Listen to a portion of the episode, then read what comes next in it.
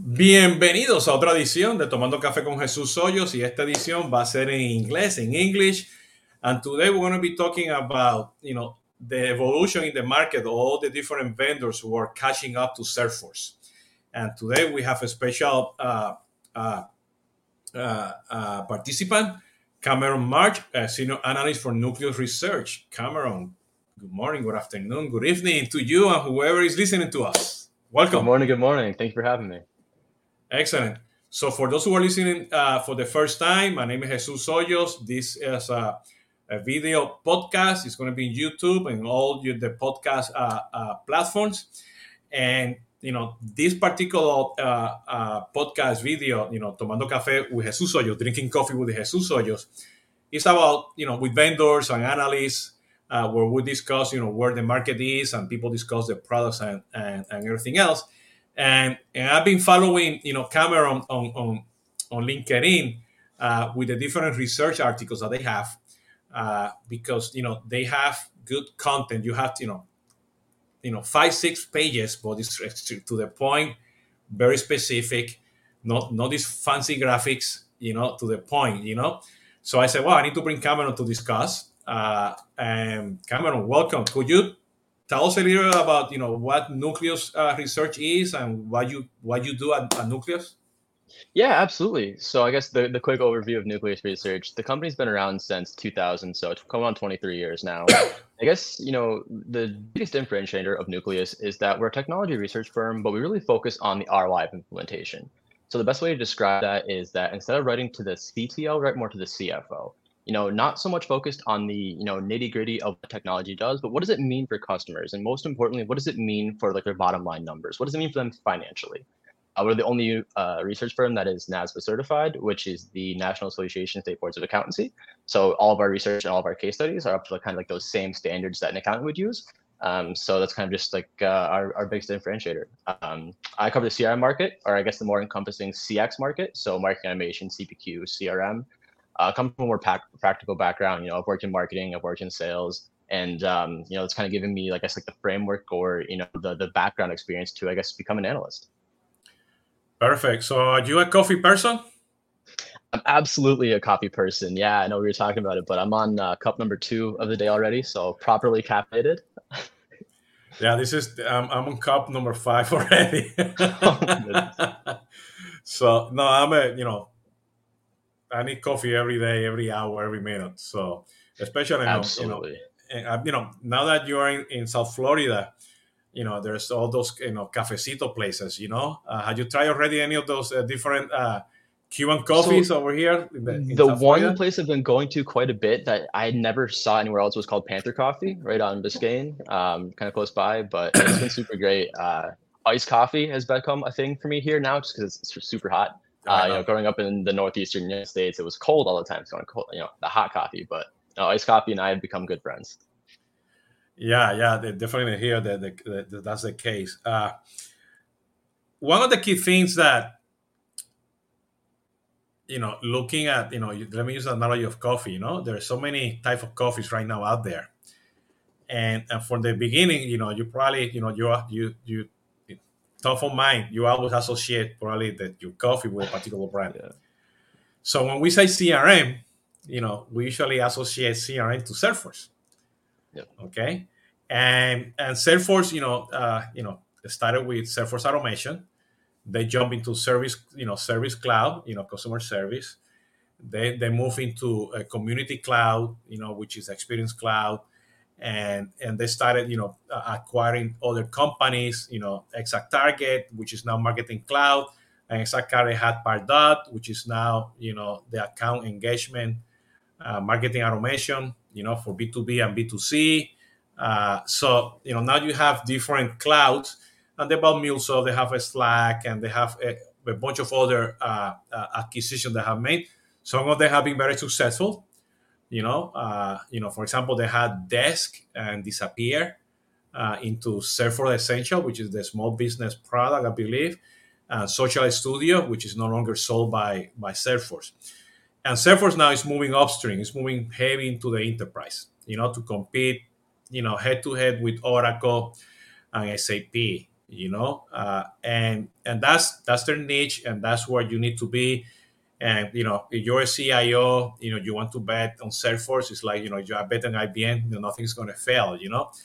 But you know, you need you need a team. You know, you need to invest. You need to have you know uh, a PMO. You need to do a lot of integrations. You know, they bought MuleSoft for that. You know, and there's a lot of stuff that you have you have to do. You know, and and and nowadays, you know, when you look at Salesforce, you know, you have the cloud, and then you have all these different, you know, uh, clouds around Salesforce integrated. API, integration tools, connected apps, the App Exchange, and that's that's Salesforce. Okay, and you know, and there's a huge market over there for that. Okay, now I think there's there's like there's like two type of vendors that you know are rising up, you know, or are moving into the Salesforce arena. I'll probably I want to call it arena because Salesforce, you know, can have different markets. You have you have SAP and definitely Oracle. You know, uh, you know those products have evolved. You know, you know, sales, service, and you know, they have their own CDP, they have their own marketing automations, they, they, they are evolving. So that's the enterprise. So that's one one arena of the market. You know, and then you have you know the Creatios. You know, Freshworks uh, Sugar CRM, even Microsoft, uh, and you know, and there's Zoho One, Zoho CRM. There's many others out there. Uh, HubSpot, you know, they are all becoming suites. Okay, they have everything integrated, uh, one data model. You know, you can buy them separately. You know, uh, and but if you're an enterprise, you know, some of those platforms might not be good enough for you at the enterprise heavy duty level, uh, it's going to take time for those companies to go into that. But budget, regions, department, business unit might say, maybe I cannot buy Salesforce. I need something more simpler. Can I get this over here? You know, or you have a, a, a small business uh, enterprise, uh, uh, uh you know, small medium enterprises. You know, what I call it. You know uh, uh, in Spanish, pymes en crecimiento, which are, you know, the small businesses who are growing, you know, and they need stuff because, you know, the small business could be very complicated as a big enterprise, you know, uh, depending on the region, what the product and the industry. And most, most of the time, you know, these, these tools are, you know, they don't have verticals like Salesforce and SAP and Oracle, they have verticals. You know, pharma, banking, telco, health, care, and so on and so on and so on. But these tools have flexible pricing, flexible technology, best of breed that you can buy everything or you can just buy almost everything and use something else. So I think that's where we are today. So so to put in perspective, uh, I'm gonna you know give you give you here the mic so you can continue with this and give you your your, your feedback uh, how the market is going is that you know if somebody wants to buy you know a complete ecosystem to manage cx okay and they, they have a greenfield you know approach you know they should go with zoho one for example okay you can yeah. you can go with so, zoho crm zoho crm plus and go to zoho one but if you want to start you know with everything will be a zoho one and the other side, if you want to start with HubSpot, it will be, for example, HubSpot Enterprise, and you buy all pillars. And all these tools have pros and cons, okay? Yeah. Depending on where you at. So how do you see this, Cameron? How you know, based on what I'm, I'm telling you, how do you see the market, you know, moving with all these tools catching up to to Salesforce?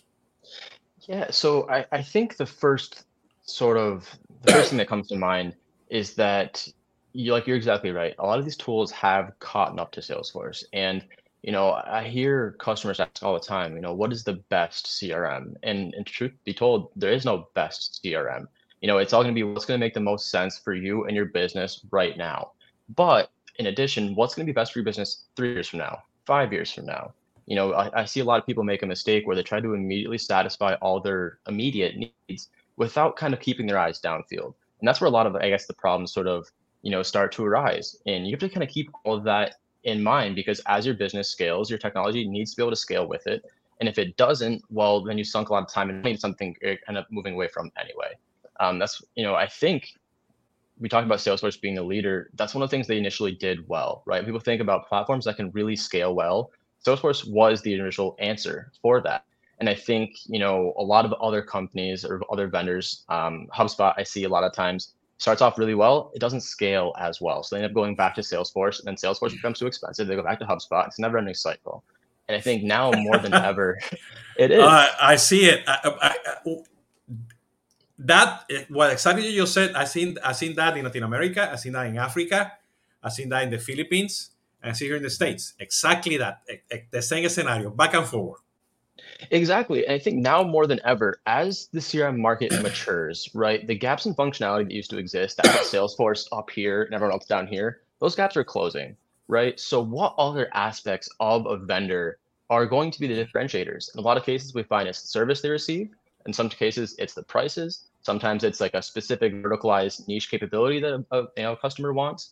Um, but as those other aspects of the vendor you're working with, it's a partnership right? And I think people want to grow and scale with the same company in a lot of cases. A lot of customers have kind of shared that sentiment.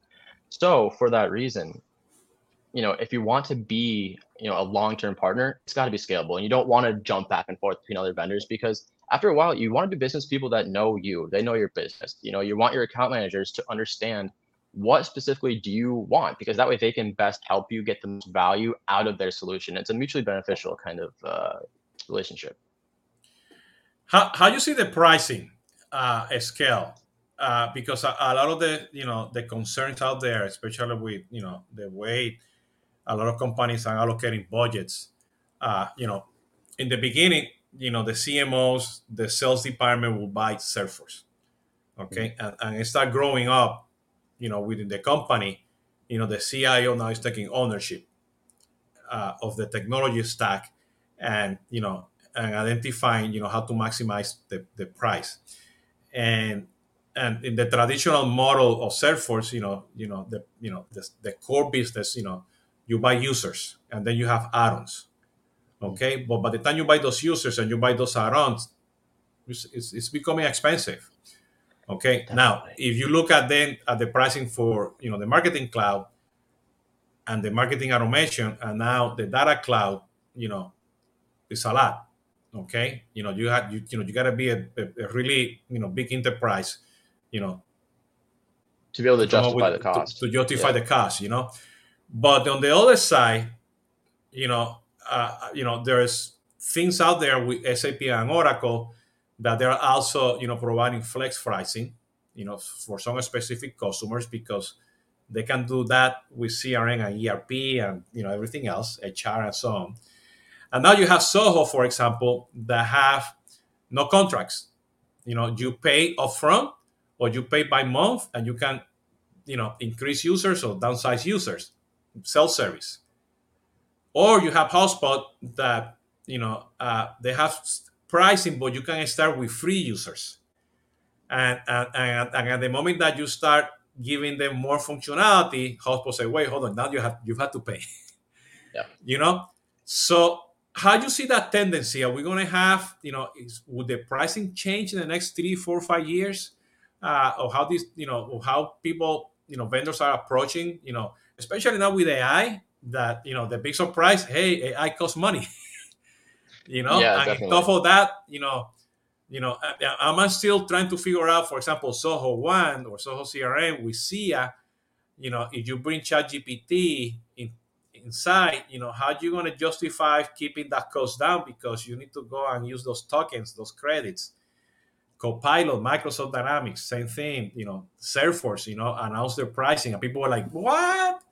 You know, how how do you see that, you know, uh, evolution? Yeah, definitely. So, you know, in almost any competitive win I have spoken with customers where they moved from Salesforce to anything else, price is almost the first thing that they mention. And the reason I bring that up is we actually uh, published tomorrow uh, a piece on this, but the return on investment of CR technology has kind of been on the decline over the last 10 years. There's a lot of reasons for that. But as the incremental, I guess, benefits are shrinking in the CR market, because it, it, again, it's a it's a mature market. You know, the addition of AI and GPT has been awesome and it's great, but there's not necessarily a ton of differentiators amongst the AI among each individual uh, vendor. I mean, so as a result, how else do you differentiate yourself? In a lot of cases, that is price. Now, I agree with you where there's sometimes people will try to enter the market coming in at a lower price, call it Sugar or Zoho. But you're exactly right in that over time, in order to maximize profits, you're going to have to increase prices eventually. I mean, Salesforce increased it for the first time in I think seven years by nine percent. I think last week they noticed that. But it's a dangerous game though because in the eyes of an analyst at Nucleus, right, we're very very focused on return on investment. That's sort of our bread and butter. So as you increase cost of software and benefits sort of stay the same or comparable, you're gonna start to eat away at the ROI. And the reason why I think that's important is that now more than ever, the CFO is becoming more involved in the purchasing decisions. Right? They need to know that yes, we can do all of the desired capabilities, functionalities, but we also need to make sure this is going to make financial sense for us to justify this decision.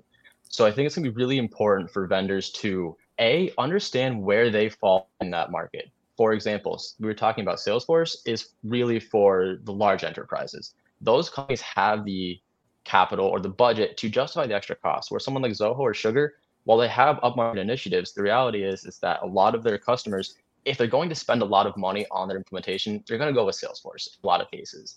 And I think the biggest reason for that is if you're going to sink so much money into something, you want to make sure that the probability of you running into issues where the software can't do something is minimized, right? And there's very little you can't do with Salesforce, whether that be through custom applications or you know App Exchange, whatever. So I think it's going to be really important, I guess, just to circle back for vendors to understand their target market and price accordingly. Because the last thing you want to do is a price your long-term customers out, because that's going to upset a lot of folks. And B, you just you're looking for market share one way or another, and it's, it's supply and demand right? As the supply of CRM vendors, there's intense choice in the market right now. There's so much competition. So as, as the demand, I guess, increases, price is going to have to stay the same or, or, even decrease in some cases. Um, and that's really just, I think, the result of um, just people just, I don't know, it'll be interesting. I think the next couple years, it might stay the same, stagnant um, obviously with inflation, everything's going to become more expensive over time, right? Yeah, this is why one of the key things, you know, when I help my customers uh, uh, and prospects understand what to buy, you know, I said, you know, where are you at today with your strategy, where you want to be, you know, yeah.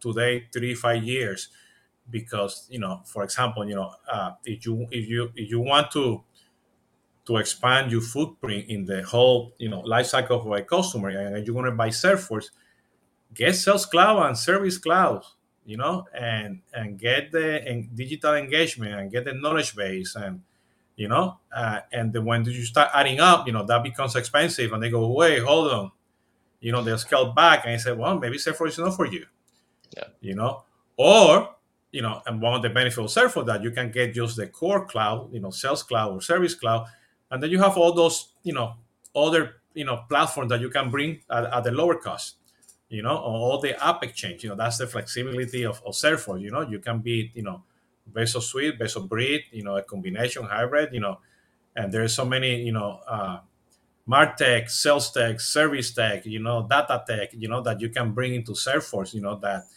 that you can truly maximize. So that means that you truly need to have an architect, you need to have a solution uh, expert in your company, uh, or hire somebody, you know, uh, that that help you uh, be up to date with all the technologies because that's a that's a huge gap. And that's my next question.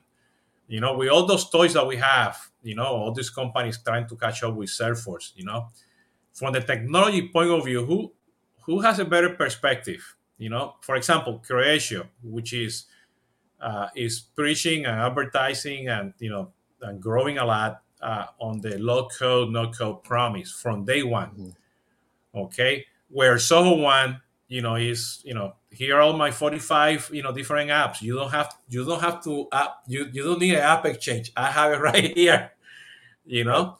And I you know I have done Zoho One implementation where oh my goodness, I, I don't need to buy DocuSign. I already have Zoho Sign. You know, I have, you know, uh, I can do integration to Zoom, Google Meets, and, and Zoho Meets meeting, you know, all three you don't have to buy anything else, you know? Right. So, and they go, oh my goodness. So, who's catching up? you know, from the from the architecture point of view of providing a one solution?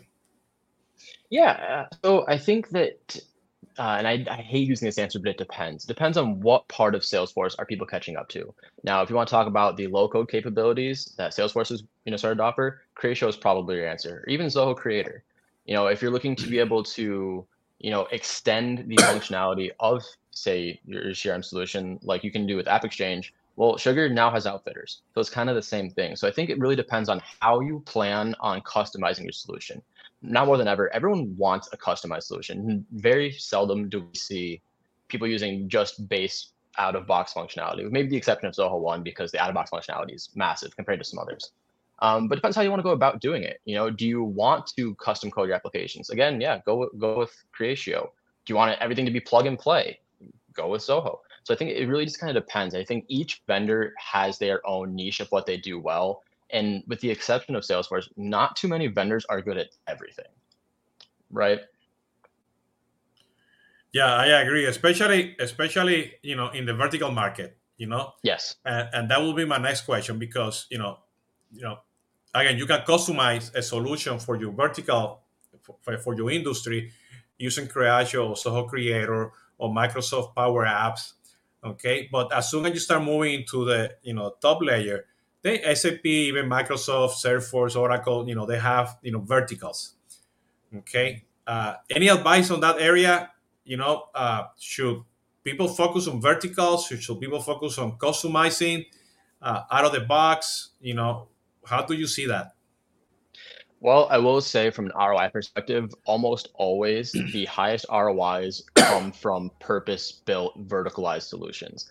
And the reason for that is you're paying for only what you need and nothing else. So, like for example, when you start to become looking for more verticalized solutions with Salesforce, a lot of cases you are moving up in pricing tiers. So you end up getting everything you need. Then you also are paying for a lot of things that you don't need, um, which is why it's been really cool to see Salesforce come out with things like Automotive Cloud because it's a verticalized solution. It costs much less. It gives you exactly what you need to carry out your industry specific functionality. Um, and that's, that's pretty true across the board. You know, we're seeing a notable uptick in smaller, pr- relatively unheard of vendors in a very niche market start to get more attention because people are looking for ways to sort of check all the boxes of what they need without, you know, spending a ton of time or money custom coding that or paying, you know, out, out paying a lot of money for it. So uh, we've definitely seen it quite a bit. Uh, very verticalized solutions are becoming more prominent, I guess, than they were three, five years ago. And, and do you see and do you see that going down to the small business market? Yeah, absolutely. I think especially it starts off in the small the smaller business market, and it will, at least I've seen, sometimes runs into a scalability problem. So a lot of these really small niche, we use an auto shop, you know, as an example it has all the things you need to run an auto shop. But if you were to have, say, multiple locations or start to get bigger, having you know multiple points of access, it can sometimes bog a system because it's designed for smaller use cases. Um, so then, you know, if you have plans to expand a ton quickly, then maybe automotive cloud's your answer. Um, but if not, you know, there's a handful of other, you know, automotive type CRMs that would do just fine. Yeah, because one of the key things, only for you to, you know, to have an enterprise solution. When I look at business units, I use, uh, you know, different regions, different languages, territories, you know, uh, you know, uh, integration limits. You know, mm-hmm. a, a, lot of a lot of those, you know, functionality features.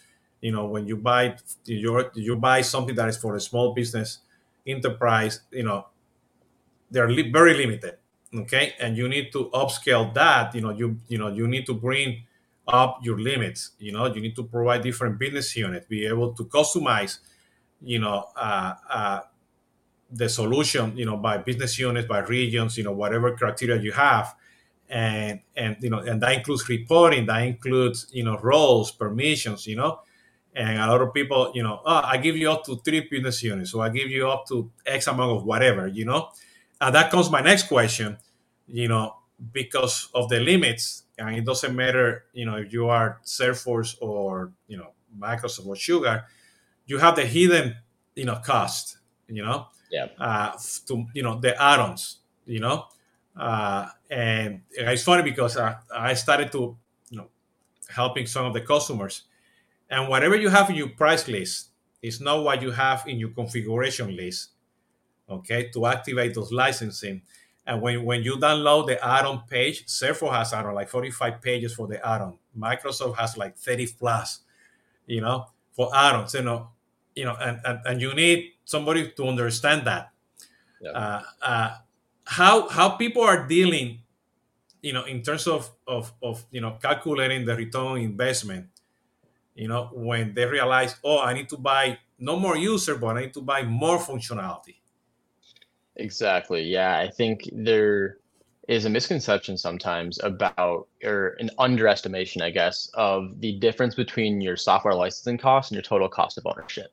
And I think, you know, using Salesforce as an example, it, it is much higher, that total cost of ownership, than I think people initially expect, right? Whereas maybe with a Zoho, it's not because you, what you see is what you get, right? You've got the 40 some odd applications and, you know, at least what we've seen is Salesforce is going to require you to spend money on people in a lot more cases, right? You need an administrator. All those things factor into that total cost of ownership. Whereas with like a Sugar or Zoho, it's sometimes people's you know part of their job is it being the administrator, right? So it's, it's a fraction of a headcount.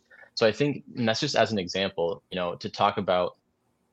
It's one thing to reassess how much you're spending on the technology, but you're exactly right in saying when you start to look at you know all the other encompassing costs that go into your software, it can get really high really quickly very high on big surprises, a lot of mad faces.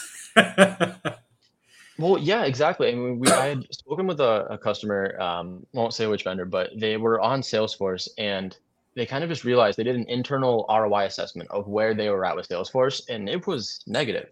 So they're like, okay, well, we need to change something because we're at a time right now where like we're making the decision between paying more money for software or people losing their jobs right? So that kind of prompted them to say, okay, let, let's figure out a way where we can achieve the same functionality, but for less money. Um, and the way they would do that is they ended up you know, going to a different different vendor, and you know they the customer said they achieved you know about 98% of what we could do with Salesforce, but it's costing us you know a third of the price. So you know that maintains jobs, that maintains you know just a relative, and this is a public company, so like that bottom line for stakeholders, like that was really important to them. So I think you know there are tons of ways you can offset the cost of Salesforce, and I think you know that's one of the other things that, I mean, we are talking about. What what are vendors doing to catch up to Salesforce? It's exactly that. You know, you're offering the same or similar functionality, but you're getting it a little bit less expensively. Yeah, and for me, you know, you know, we can blame here all the technologies, but you know, you need to do the assessment, the change management assess the assessment yep. internally, the cultural assessment that you know with or without any strategy you need to have dedicated resources to maintain your crm system you know uh, the and, and, we know there's an issue out there you know because of the lack of resources you know.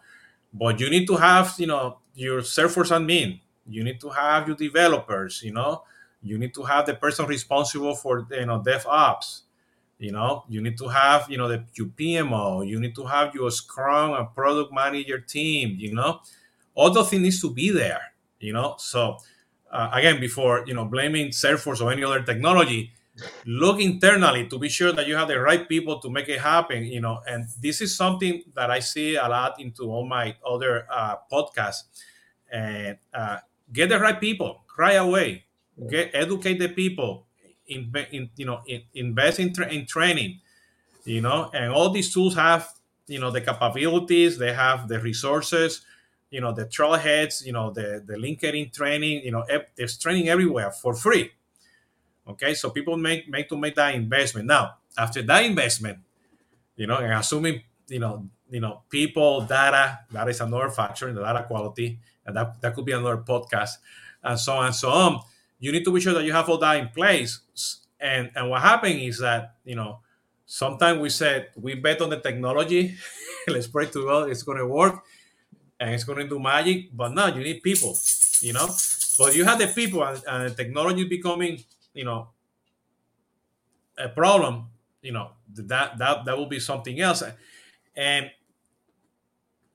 and you know, and I would like to you know to ask you, you know, some of you know to, to give me your quick opinion of where you see some of these vendors, uh, because you know everybody knows about Salesforce, okay? But uh, you know, we mentioned Creatio. You know, it, it's uh, is from from Eastern Europe, a local no code. They are making headways in Latin America as well. Uh, if I say Creatio to you, what what the first thing that comes to mind? Flexibility. That's the first thing that comes to mind. Uh, the the ability with Creatio is to sort of give you the ability to emulate the I guess very strong technical coding for custom development, but you can do that without needing that strongly uh, that super you know technical person. That's the first thing I talk about, and you know most Creatio customers come from an attempted retrofitting of say like um, you know a different crm solution but they don't have the people to let that happen. So i think what creatio does really well is it helps you you know avoid like the high cost of maybe specialized consultants or anything like that because you can custom code things in house i think that's kind of really their biggest selling point. It's just their, their low no code you know, yeah, it lets people like myself who's not you know i don't know how to code but you can you know play around with creatio and you can figure it out um, so kind of you know puts that power in the hands of the people who aren't traditionally super technical. Yeah, and I can see Creatio to be a tool that you can in local no code that can scale. Yes. Okay, that can scale, and you know, and, and again, that needs to be validated depending on your requirements. You know, whatever. You know, uh, how about Sugar CRM? So I think you know we talk about all these vendors sort of catching up to Salesforce. And I think before you do that, you have to figure out okay, what first made Salesforce great? Why people catching up? So they were a platform approach, you know, they were cloud, and I think you know they had the marketplace, and I think Sugar emulates that really well. You know, they are a platform approach. You've got the services for or the features to sort of encapsulate the entire customer journey. You've got Sugar Sell, Sugar Market, Sugar Serve, and you know the integration amongst those three is really good. Um, and I think that that's sort of their best, I guess, um, hand to play against Salesforce is they do a lot of the same things Salesforce does. You know, they, their um, Sugar Outfitters is growing very quickly. You know, it's similar as AppExchange, no, albeit on a much smaller scale, right? But it allows Sugar users to sort of extend the functionality of their offerings without really any in-house development because you know it, Sugar has the people in place where they know that all of their um, partners on outfitters are certified, right? Like, you know, they're confident that the integrations are going to be good. So it, it sort of enables you to sort of start sugar customers to start diving into that, you know, highly customized platform without all of the costs and time associated with like typical, you know, customized development. Okay. Microsoft Dynamics, very interesting. Uh, they just announced recently that, you know, they're moving their marketing automation embedded into their CDP. And in there, they're going to have uh, the, the customer journey approach, which is going to be end to end. So there's no more inbound marketing or outbound marketing. There's no more, you got to buy a marketing automation tool and you got to buy like a marketing cloud tool. Everything is embedded. Uh, how do you see that approach with Microsoft?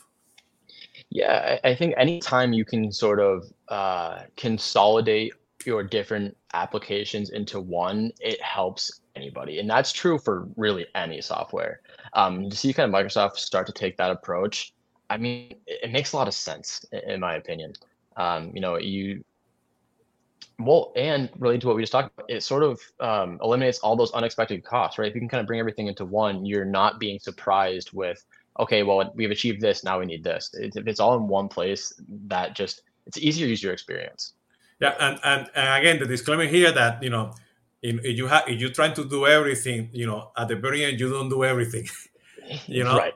But but you know that's why you have you know the the app stores, you know, the yep. you know where you can buy whatever and bring and expand into that and use no code, expand, and so on. Zoho One I see as a box of Legos. Mm-hmm. You know, uh, because you can buy Zoho, you know, Zoho CRM, Zoho CRM Plus Zoho CRM, uh, Zoho Marketing Plus, Zoho email campaigns, and so on and so on. And then you can buy Zoho One. They have 40 plus applications and they have a really good pricing model. And, and by the time they bring more apps, you know, uh, they're all included. You know, uh, eventually they probably, I believe, they need to, you know, change that model because they probably have to charge for those. I mean, uh, but they own their own data, the data uh, data center, you know, infrastructure. How do you see Zoho One? The first thing I think of is extensibility. So, you know, it's, it's plug and play. You know, you I, I, they've got to 40 some odd apps now. I should know the number, but you know, as you scale, your needs change, right? And with Zoho One, it's static pricing. So, you know, your cost doesn't scale along with your solution, which I think has a lot of benefits for a lot of folks. Um, and Zoho, you can turn things and turn them off. So if you want to try something out and say, hey, this works, awesome, keep doing it. If it doesn't work, turn it off. Don't bother with it. And you can try those things without having to sort of front the cost of experimentation. You know, I, I think that in a lot of cases, um, people are showing an increased willingness to try new things. And I think that's true really across the board. So, you know, if you want to try shaking up your marketing a little bit or kind of pull in different things as Zoho can do, you can also try that without it breaking everything. And the reason I say that is, you know, sometimes you can make like a minor tweak to something that isn't a platform approach where everything's on the same vendor, and all of a sudden, you know, your data is wrong, which makes your reporting terrible. But though you don't have to worry about any of that because you turn it on, turn it off, and it all syncs, you know, with each other, you know, unanimously. So that that's pretty cool. Um, I mean, I've used Zoho One personally. Um, usability aspect of that is phenomenal. You know, when we talk about ROI, at the end of the day, we found that usability is one of the most important things about a software because poor adoption rates was the number one killer of ROI. If people aren't using the solution, you're paying for it for no reason. So if, especially if sales guys, right? If you, as a salesperson, don't immediately see the value in what you're doing, you're not going to use it. So you know when it comes time to do the eh, you know, reporting and analysis, if your sales guys aren't you know being consistent about the data entering, well then the data is wrong and then you know data being incorrect or misleading is detrimental for a lot of cases or for a lot of organizations. So you know one thing i think zoho does really well is just their platform is super simple. You know it's very streamlined. Um, the learning curve is very very you know quick easy. Um, we see you know time to value of zoho is one of the best in the market because you turn it on in all cases it works in weeks months and you can immediately start using it. Um, so you know we talk about you know technology through the, the financial lens, uh, time of value is, is really important, especially because people are the, the economy is tightening, right? So you have to be more, I guess, conscious of what's the financial impact of the decisions you're making. So if that has a lower um, lower potential, I guess, to turn into something that's gonna be super expensive, just don't just avoid that. Be, be people are averse. I think right now is the best way to say it. Yeah, Zoho, Zoho, uh, like uh, Freshworks, which is the, the next one. Yeah, you know, they come from India, and they, you know, they have a mentality of the rest of the world. They are not U.S. centric. So mm-hmm. when they when they develop product, you know, uh, you know, the thing of India, and then India is like the rest of the world. You know, India is complex, Europe is complex, Latin America is complex. You know, so uh, they have that perspective, you know, and Freshworks is also one of those. And I see Freshworks, you know, which is it's really strong in the IT, you know, service market, and they're moving into marketing and sales. And I still believe they need to grow more into that area. But how do you see Freshworks evolving?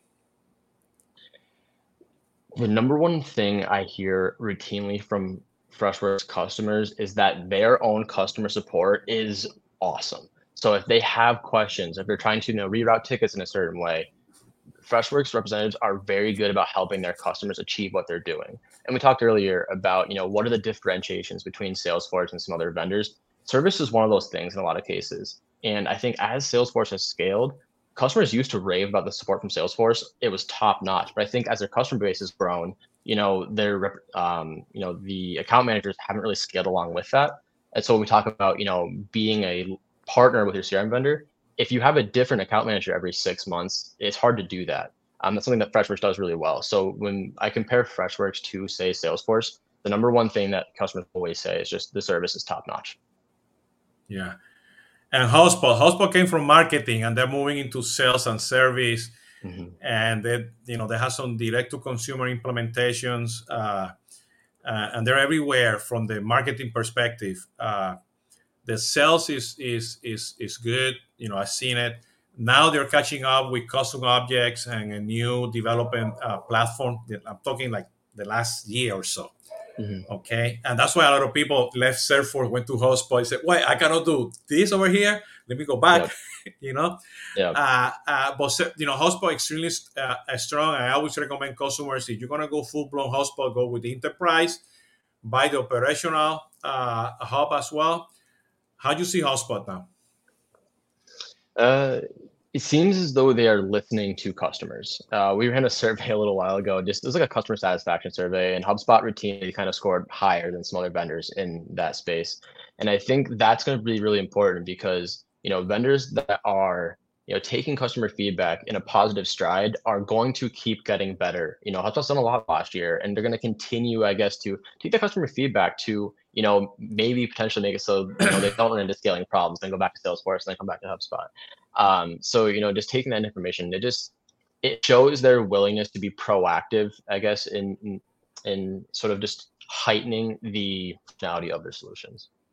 Yeah, one of the things that I like with HubSpot, you know, uh, because I mean, I, you know, from my, you know, the Solvis consulting side where we do implementations, you know, we have worked with all these vendors, you know, and, we have integrated all, all kinds of technologies, and and one of the key things, especially you know when you talk about martech and doing campaigns or managing the, the life cycle of, you know, they no longer have the lead object. Uh, they have a life cycle tracking, and now they have a campaign management governance uh, uh, functionality. So you have accountability. So this is no longer looking at attribution reports that you have, which they have some excellent attribution reports, but they have the campaign governance in place. You know, which eventually is going to evolve into you know a customer journey governance and eventually you know a lot of these tools will evolve into having their own cdps or connecting to other cdps having preferred uh, vendors anybody that i missed any vendor that you think oh we should you know you should be also considering this other vendor um the only one i keep in mind and only because we were talking about uh, Freshworks would be Zendesk. And we talked a little bit about AI ah, earlier. well, Zendesk, Zendesk, I forgot about Zendesk. Yeah. Yeah. For, for service specifically, Zendesk is very good. Um, they're really one of the only, they're taking a different approach to AI than everybody else. And that's worth, I think, mentioning. You know, building their large language models based on previous customer interactions makes that so much smarter. Um, and it, it makes it more applicable too, because at the end of the day, every business strives for optimal customer experiences. And I don't know about you, but anytime I'm on a website and someone starts talking to me and I realize it's a bot, it gets frustrating, especially when the bot doesn't do what it's designed to do. Right. And I think Zendesk is taking a, a cooler approach to that with like their blended conversations to sort of, you know, let the bot do what the bot does well, let people do what people do well too. Um, that's just like a little bit of a different approach, I think, to the whole AI conversation, which again is a podcast in of itself. Um, but they've just been doing a lot of cool stuff over there, so I thought it was just kind of worth calling out. Yeah, actually, it, it, um, you know, uh, uh, funny that me Zendesk because I'm helping a customer implement Zendesk, but, but has a different approach. Uh, we're implementing Zendesk integrated with Salesforce, but Zendesk is the omni-channel uh, uh, uh, uh, layer, you know, uh, and why? Because it's so easy to connect to the digital channels easy to connect to WhatsApp, easy to connect with any of those, you know, Viber, WeChat, uh, blah, blah, and so on and so on, and easy to create uh, the chatbots for all those channels.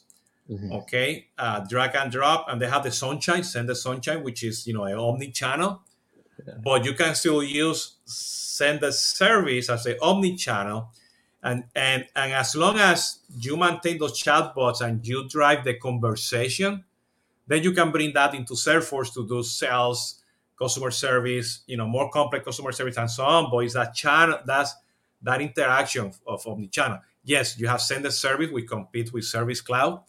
Okay. Uh, but the connectivity is is there where you, you want to do that in Salesforce, you have to buy the engagement studio or the mm-hmm. digital engagement, which is very specific to service you know, and depending how you know your budget, you know, you have to look into that. So talking about these chatbots, AI, conversational AI, omni-channel, uh, customer journey, CDPs, you know, and that's where we're moving. You know, we're moving into ecosystems, platforms that expand just besides you know sales and service, uh, or marketing for that matter. You know, uh, how you see the market? You know, what is you know, should people start looking at bringing omni-channel? Uh, uh, should people, you know, for example, you know, you know, Zoho One already has your own mini omni-channel.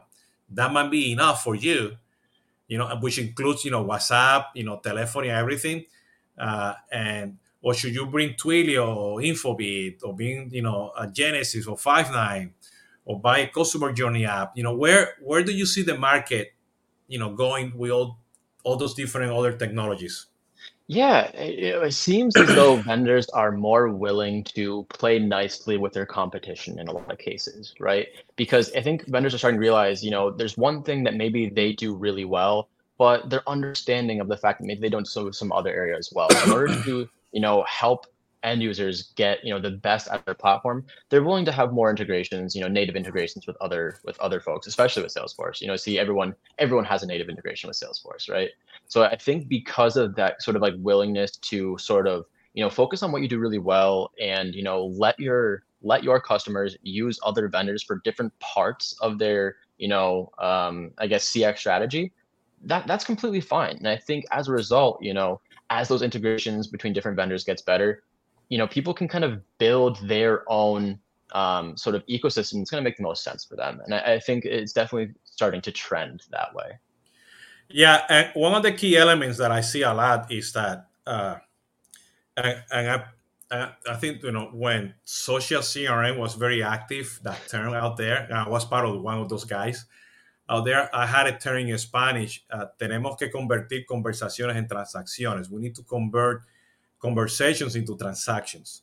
Yes. And every time, every time that we go ahead and install a chatbot, or we try to be in, you know, machine learning or, or some sort of AI, Watson, or whatever, and now, you know, Gen AI, and we try to do omni-channel or customer journey, everything needs to end in a conversation, in a human conversation.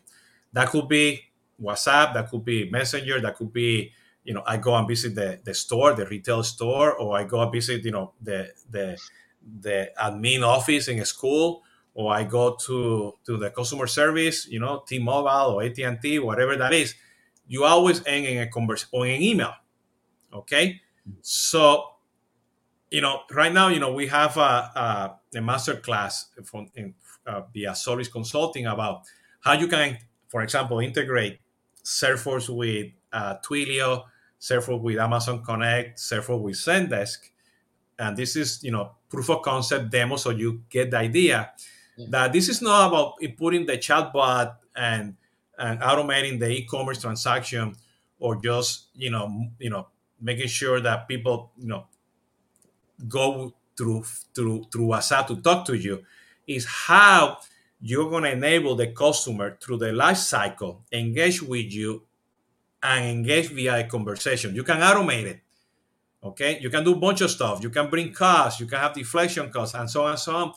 But you need to be sure that your technology is stack. And I think this is why a lot of the vendors are catching up with Salesforce is that they're putting all these pieces together so you can enable the conversation at the very end. And I've seen uh, from customers, you know, that the moment that you engage and you have that conversation, that you know your conversion rate uh, goes up, and the, the customer satisfaction, you know, goes up as well. Absolutely. You know, I, I see I seen that trend a lot. So we that's why you know I wanted to talk to you because a lot of these technologies are evolving towards that. You know, uh, you know, uh, you know, HubSpot has their own plugin for phone. You know, they have their own plugin for chat. You know, they have their own plugin now for WhatsApp. The same for all the other tools. You know, they want to bring that data you know and so you can use it to engage the customers. And i think that's the that's that's for me the, the last mile of all of this okay?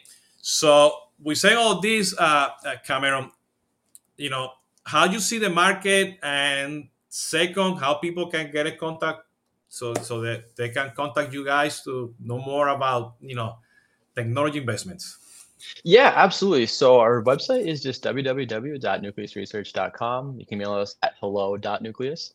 Um, my name is Cameron Marsh, again, senior analyst um, covering CRM space. And, you know, we, we cover way more than just CRM space, too. You know, we, we kind of cover all aspects of business technology, you know, ERP, HCM, everything. Um, but I guess uh, my final thought on the market is it's going to be an interesting ride. I think, you know, um, as AI, and that's just kind of the, the hot ticket item right now. But as that progresses, it's really going to show which vendors are in tune with their customers and which ones aren't. Um, and and as a result, you know how end of the day, all you really want to do is help your customers provide the best possible experience for their customers, right? And that's kind of what you were talking about, right? Is you know how do you get those conversations going? How do you create a memorable experience for your customers? Because right now, customers have decreased patience and no brand loyalty. So how do you how do you change that? Right? How do you leave that lasting impact where people want to do repeat business? And that's really what CRM is all about, right? It's you know not just starting the conversation but keeping it going and building you know a relationship keep keep the conversation going to the whole cycle i agree that's exactly. that's a way that's a way to do it and not everybody knows not all companies know how to do that very well uh, for what for many reasons okay? For many reasons. Okay cameron thank you so much uh, for your time today uh, and we'll be talking to you soon everybody. You can follow me uh, in my different social media channels. If you like this you can click subscribe to the podcast you know all the cool stuff that you're supposed to do so you follow me. Thank you so much and cuídense mucho. Hasta la próxima